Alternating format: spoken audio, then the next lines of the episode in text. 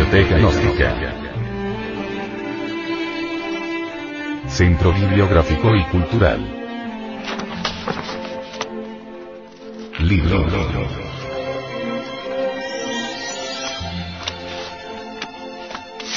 El misterio del áureo florecer. Autor. Samael Aumeor.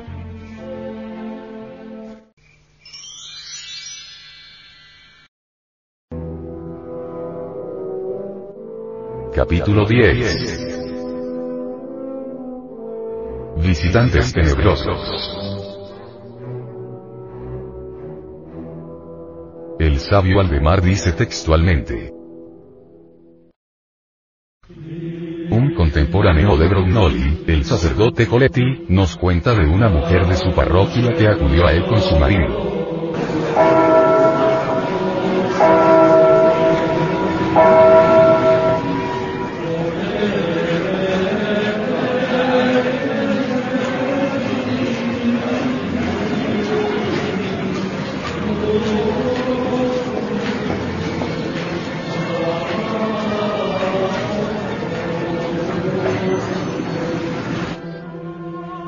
Ella era devota y de buenas costumbres, pero desde hacía 10 años estaba acosada por un tal espíritu que de día y de noche le sugería lo deshonesto, y hasta cuando no dormía procedió con ella como un incubo, por lo que no era en modo alguno un sueño lo que padecía. Mas no logró obtener su conformidad, permaneciendo ella inquebrantable.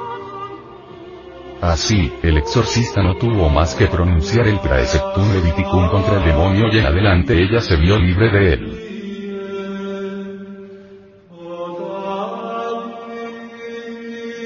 En este caso, dice Waldemar, vemos que cuando la conciencia de un obseso a tal punto se ha imaginado como subterfugio la violación por el demonio, o sea casi una toma de posesión contra su voluntad, puede superarse el estado mediante el proceso de una expulsión del espíritu lascivo por las fuerzas morales aún no tiranizadas. Más si el incubo, el yo lascivo, la imagen lujuriosa creada por la propia fantasía, se afirma sin oposición hasta el fin, el propio individuo convertido en incubo ejecuta, escindido en dos seres, una autocopulación. En este caso, la obsesión acaba por lo general en la demencia total. Así intentó Brognoli en la primavera de 1643 liberar en vano de un incubo a una muchacha de 20 años. Fue, dice, con su confesor a su casa.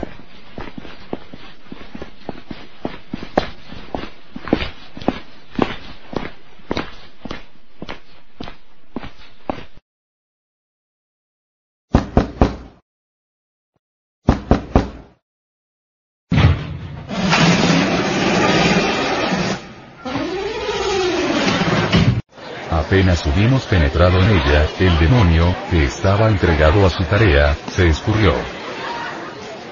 Hablé entonces a la muchacha y ella me contó con pelos y señales lo que hacía el demonio con su persona. De su relato no tardé en comprender que, aunque ella lo negara, había dado, no obstante, una conformidad indirecta al demonio pues cuando notaba su aproximación por la dilatación y vivo cosquilleo de las partes afectadas, no buscaba refugio en la oración ni invocaba a Dios y a la Santa Virgen en auxilio, ni al ángel de la guarda, sino que iba corriendo a su habitación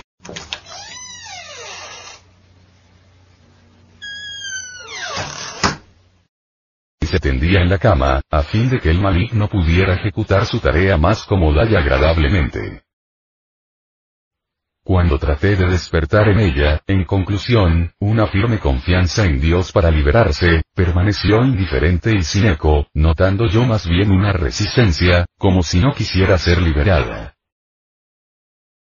La dejé, pues, no sin antes haber dado algunas prescripciones a sus padres sobre disciplinas y represión del cuerpo de su hija mediante ayunos y abluciones.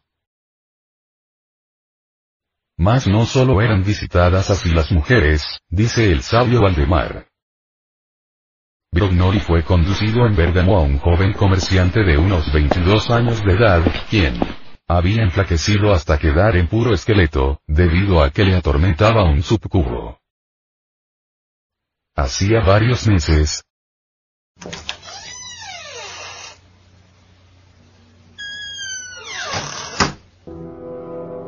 Al tenderse en su cama, se le había aparecido el demonio en la figura de una muchacha extraordinariamente bella, a la que amaba.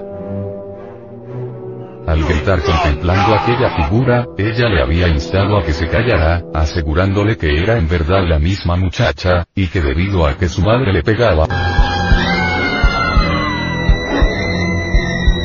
había huido de casa, acudiendo a la de su amado. Él sabía que aquella no era su Teresa, sino algún trasgo.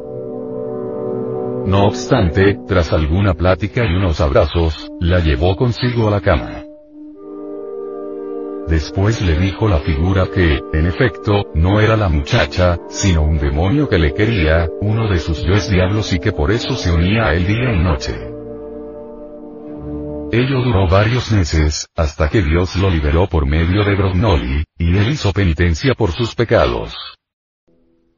A través de este insólito relato, resulta completamente palmaría y manifiesta la autocopulación con un yo diablo que había tomado la forma de la mujer amada. Es incuestionable que aquel mancebo de ardiente imaginación y espantosa lujuria, había utilizado inconscientemente la facultad ideoplástica para dar forma sutil a su adorada. Así vino a la existencia un yo subcubo, un demonio pasionario de cabellos largos e ideas cortas. Es obvio que dentro de ese diablo femenino quedó embotellada una buena parte de su conciencia. Celso dice al respecto en su obra de Origine Morborum Indicibilium Lit. Incubos y subcubos se han formado del esperma de aquellos que realizan el acto antinatural imaginativo de la masturbación en pensamientos o deseos. Y pues solo procede de la imaginación, no es un esperma auténtico, material, sino una sal corrompida. Solo el semen que procede de un órgano indicado por la naturaleza para su desarrollo puede germinar en cuerpo. Cuando el esperma no proviene de apropiada materia, substrato nutricio, no producirá nada bueno, sino que generará algo inútil. Por esto incubos y subcubos, que proceden de semen corrompido, son perjudiciales e inútiles según el orden natural de las cosas. Estos gérmenes formados en la imaginación han nacido de amores, lo cual significa una especie de amor en el cual un hombre se imagina a una mujer, o a la inversa, para realizar la cópula con la imagen creada en la esfera de su ánimo. De este acto resulta la evacuación de un inútil fluido etéreo, incapaz de generar una criatura, pero en situación de traer larvas a la existencia. Una tal imaginación es la madre de una exuberante impudicia, la cual, proseguida, puede tornar impotente a un hombre y estéril a una mujer, ya que en la frecuente práctica de una tal imaginación enferma se pierde mucho de la verdadera energía creadora. Los yoes larvas de la lascivia son verdaderos entes pensantes autónomos dentro de los cuales queda enfrascada un buen porcentaje de la conciencia. Las larvas de las que habla Paracelso no son otra cosa que aquellas cultivadas formas de pensamiento que deben su fuerza y su existencia únicamente a la imaginación desnaturalizada.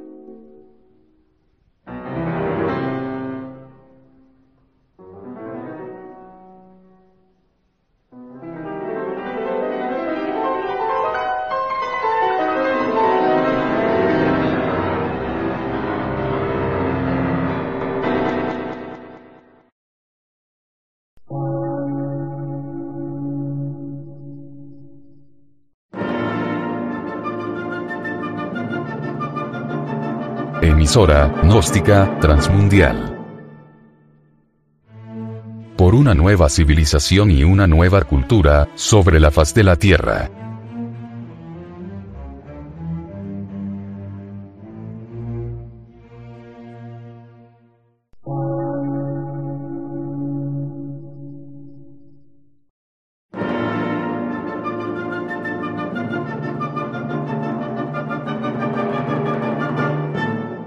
Órgano de radiodifusión científico, artístico, místico y filosófico de la Asociación Colombiana de Centros de Estudios Gnósticos, Antropológicos, Psicológicos y Culturales, AC.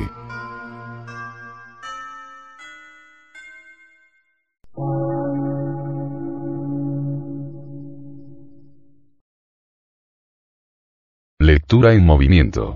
Difusión sin fronteras.